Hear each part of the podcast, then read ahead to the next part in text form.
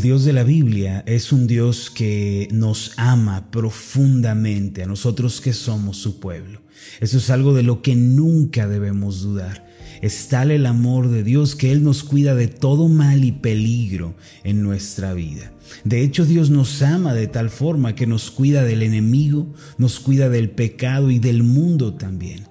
Sin embargo, porque Él nos ama profundamente, debe cuidarnos principalmente de nosotros mismos. Él debe cuidarnos de nuestro orgullo y de nuestro egoísmo. Él debe cuidarnos de toda arrogancia que pueda surgir en nosotros.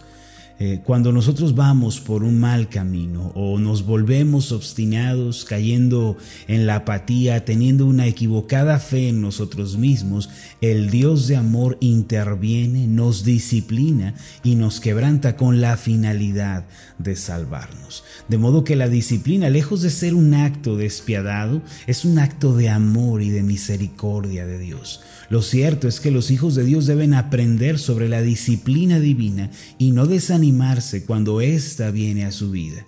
El hecho de que Dios nos corrija o nos quebrante, el hecho de que Dios nos cierre puertas o frustre nuestros planes con la finalidad de librarnos del orgullo o la destrucción, no debe ser visto como actos carentes de amor. En realidad es todo lo contrario. Si Dios no nos amara ni tuviera interés en nosotros, Él nos permitiría vivir a nuestra propia manera, nos permitiría ir en nuestro propio camino y al final nosotros terminaríamos en la ruina. Sin embargo, debido a que nos ama con un amor eterno, como lo dice su palabra, Él mismo impide nuestra destrucción a través de la disciplina y de la corrección. La Biblia dice en Proverbios capítulo 3 versículo 11 lo siguiente, no menosprecies, hijo mío, el castigo de Jehová, ni te fatigues de su corrección. Y añade en el versículo 12, porque Jehová al que ama castiga, como el Padre al Hijo a quien quiere. El escritor del libro de Proverbios, el cual es un libro de sabiduría para la vida, nos dice que cuando Dios disciplina, o cuando la disciplina de Dios viene sobre nuestra vida, en lugar de quejarnos o de murmurar, debemos aceptar esto como una muestra del amor del Padre. Este pasaje nos dice que así como los buenos padres disciplinan a sus hijos por amor, de la misma manera Dios nos disciplina porque nos ama. Cuando la gente lleva una vida cómoda y poco a poco cae en la frialdad espiritual, muchas veces llega a decir secretamente para sus adentros, seguiré mi propio corazón y llevaré a cabo mis propios planes, viviré a mi manera. Después, esta gente suele construir una torre de Babel con el orgullo y con el egoísmo.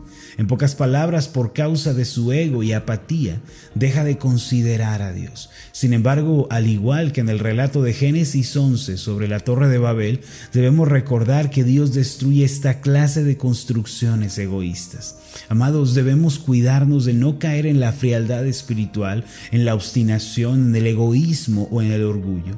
Estos caminos por los cuales eh, muchas veces andamos sin darnos cuenta son caminos que debemos evitar debido a que somos hijos de Dios, eh, siempre que nosotros andemos por cualquiera de estos caminos, el Señor nos quebrantará con amor y nos hará volver a su camino. Esto es así porque el Dios de la Biblia es un Dios que disciplina con amor. Permítame relatarle una triste historia personal. A finales del 2016, en el mes de noviembre para ser específicos, en la iglesia estábamos experimentando un crecimiento en muchas áreas. Más personas estaban asistiendo a la iglesia y naturalmente mis responsabilidades como pastor comenzaron a aumentar. Lentamente y casi sin darme cuenta comencé a caer en una rutina muerta y sin sentido. Eh, no digo que la rutina sea mala, la rutina es algo bueno cuando uno tiene un propósito y una meta. Por ejemplo, una persona que sigue rígidamente una rutina de ejercicio o una rutina de dieta, pronto comenzará a ver los resultados de esa disciplina. Sin embargo, yo empecé a caer en una rutina sin sentido. De pronto mis oraciones eran más cortas, mi estudio bíblico era superficial y por la demanda de mis actividades descuidé mi vida devocional. El trabajo ministerial comenzó a superar mi devoción y mi relación con el Señor. Desde luego yo pensé que eso estaba bien y que no había mayor problema con ello. Secretamente comencé a pensar que podía llevar a cabo el ministerio en mis propias fuerzas y basándome en mi capacidad humana. Fue ahí cuando probé la copa amarga del quebranto y de la disciplina. Ya me estaba sintiendo muy seguro en el ministerio cuando secretamente en mi corazón pensamientos de orgullo, autosuficiencia, arrogancia comenzaron a brotar. No obstante, yo tengo un Padre, un Padre eterno que me ama y cuida tiernamente de mí. Y esta fue la razón por la cual Él me quebrantó y me disciplinó.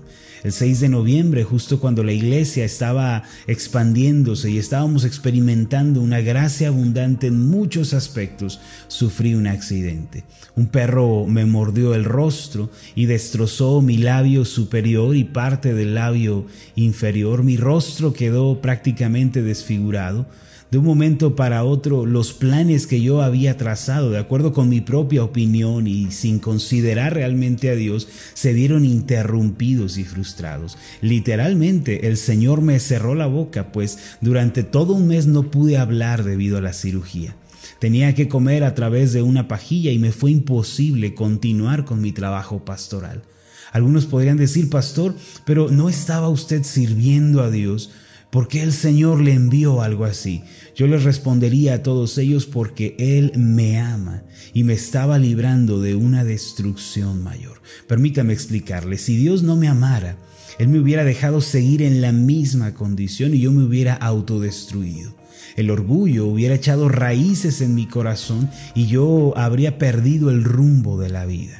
Sin embargo, mi Padre que me ama me disciplinó con firmeza, me humilló, pero a su vez me salvó. ¿Alguna vez se ha preguntado por qué mis planes fracasan y se destruyen?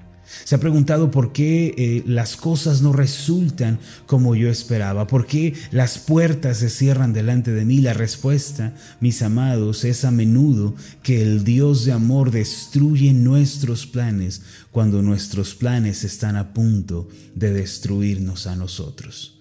Durante ese mes de recuperación, el Señor me hizo ver mi error. Yo tenía que estar en cama, reposando y sin poder siquiera decir una sola palabra. Fue ahí cuando el Señor me habló al corazón. Hijo, no hagas del pastorado tu mayor prioridad. Conocerme, adorarme, vivir con devoción delante de mí debe ser tu mayor prioridad. Sí, debes servirme, me dijo el Señor, pero ministrarme a mí debe ser primero que ministrar a la iglesia. Honestamente, yo sentía hasta ese punto que la iglesia colapsaría sin mí. Pensaba que nada funcionaría y que la gente dejaría de existir porque el gran pastor Marlon no predicaría el domingo. Pero Dios destruyó mi torre de Babel. Para mi sorpresa, la iglesia creció aún más fue más edificada y el Señor me dejó ver que Él es el verdadero pastor de la iglesia y que yo apenas soy un colaborador suyo. Esa es una de las lecciones más importantes que he aprendido en toda mi vida. Él es el verdadero pastor de las almas y yo tan solo soy un siervo suyo. Él es el centro, el motivo, la razón de todo y yo apenas un siervo a su servicio. Esa valiosa lección proveniente de una amarga experiencia, en realidad ha sido de las mayores bendiciones que he recibido en mi vida. Mi amado, ¿sabe usted por qué razón nos disciplina el Señor haciéndonos beber la copa amarga del quebranto, precisamente para desmoronar nuestro orgullo, acabar con nuestra obstinación y destronar nuestra autosuficiencia. Recuerde lo que dice la escritura en Proverbios capítulo 3 versículo 12, porque Jehová al que ama castiga, como el Padre al Hijo a quien quiere. Tendemos a asociar la disciplina con falta de amor, pero para Dios, amados, la disciplina es una gran muestra de misericordia. En cierta ocasión, un hombre le preguntó a Martín Lutero, ¿por qué sufrimos? ¿Por qué Dios nos lleva al quebranto en ocasiones? A lo que Lutero respondió, porque Dios nos está reformando. Esto es porque Dios nos está puliendo y disciplinando para nuestro propio bien. Hay personas que solo buscan al Señor cuando están en medio de una crisis y cuando están desesperadas, pero esa actitud está mal. Debemos buscarle con sinceridad en los buenos y en los malos tiempos. Esa es una importante lección que debemos aprender. Nuestro amoroso Padre nos deja entrar en el valle del quebranto para deshacer nuestro orgullo y nuestros planes egoístas. A través de esto nos hace confiar solamente en su guía y en su poder, no solo para que no nos destruyamos a nosotros mismos, sino para que alcancemos la victoria y lleguemos triunfantes al cielo. El Señor está enteramente comprometido con nuestro crecimiento espiritual, mis amados. En ocasiones, para llevarnos a un verdadero crecimiento interno, Él rompe nuestro egoísmo y nuestro orgullo y nos libra así de una destrucción mayor. Lo cierto es que una persona que no ha sido quebrantada no es útil para los propósitos de Dios. Por lo tanto, cada siervo que el Señor levanta y usa, cada persona que Él está usando para sus propósitos, ya sea para testificar a un vecino, para compartirle a un familiar, ya sea quizá también para enseñar en la iglesia, cada persona que está llamada por Dios tiene que pasar por el valle del quebranto y por el desierto de la aflicción también.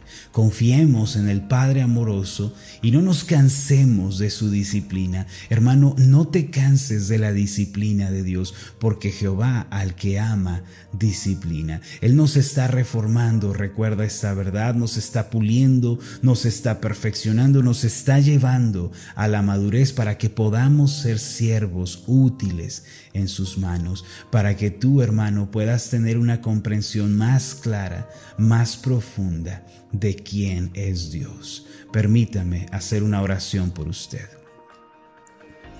Amado Dios y Padre Celestial, ciertamente la disciplina es amarga.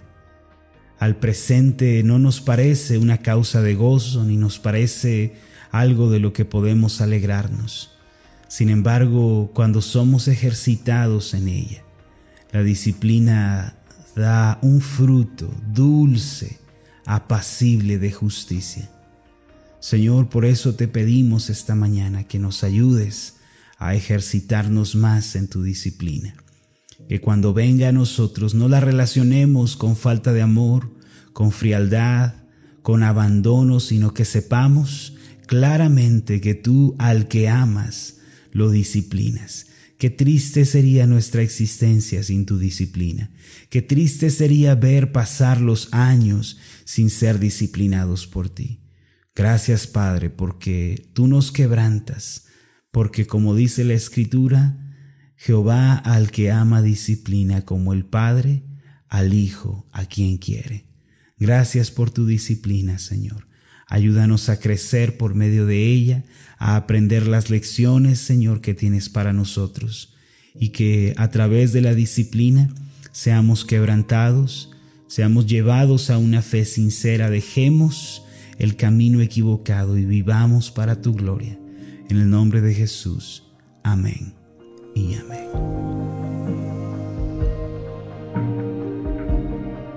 Hola, ¿qué tal? Mi nombre es Marlon Corona, soy el pastor de la iglesia Ascender en la ciudad de Zapopan, Jalisco, en México. Le agradezco mucho por haberme seguido con esta meditación. Mi oración siempre es que usted sea prosperado en todas las cosas y goce de una buena salud, así como prospera en su alma. Lo invito a que ore por las meditaciones Ascender y le pregunte a Dios cómo puede usted ser de bendición para este ministerio. Las meditaciones Ascender son impulsadas y apoyadas por nuestros oyentes. Reciba un fuerte abrazo de mi parte. Que Dios le bendiga. Hasta la próxima.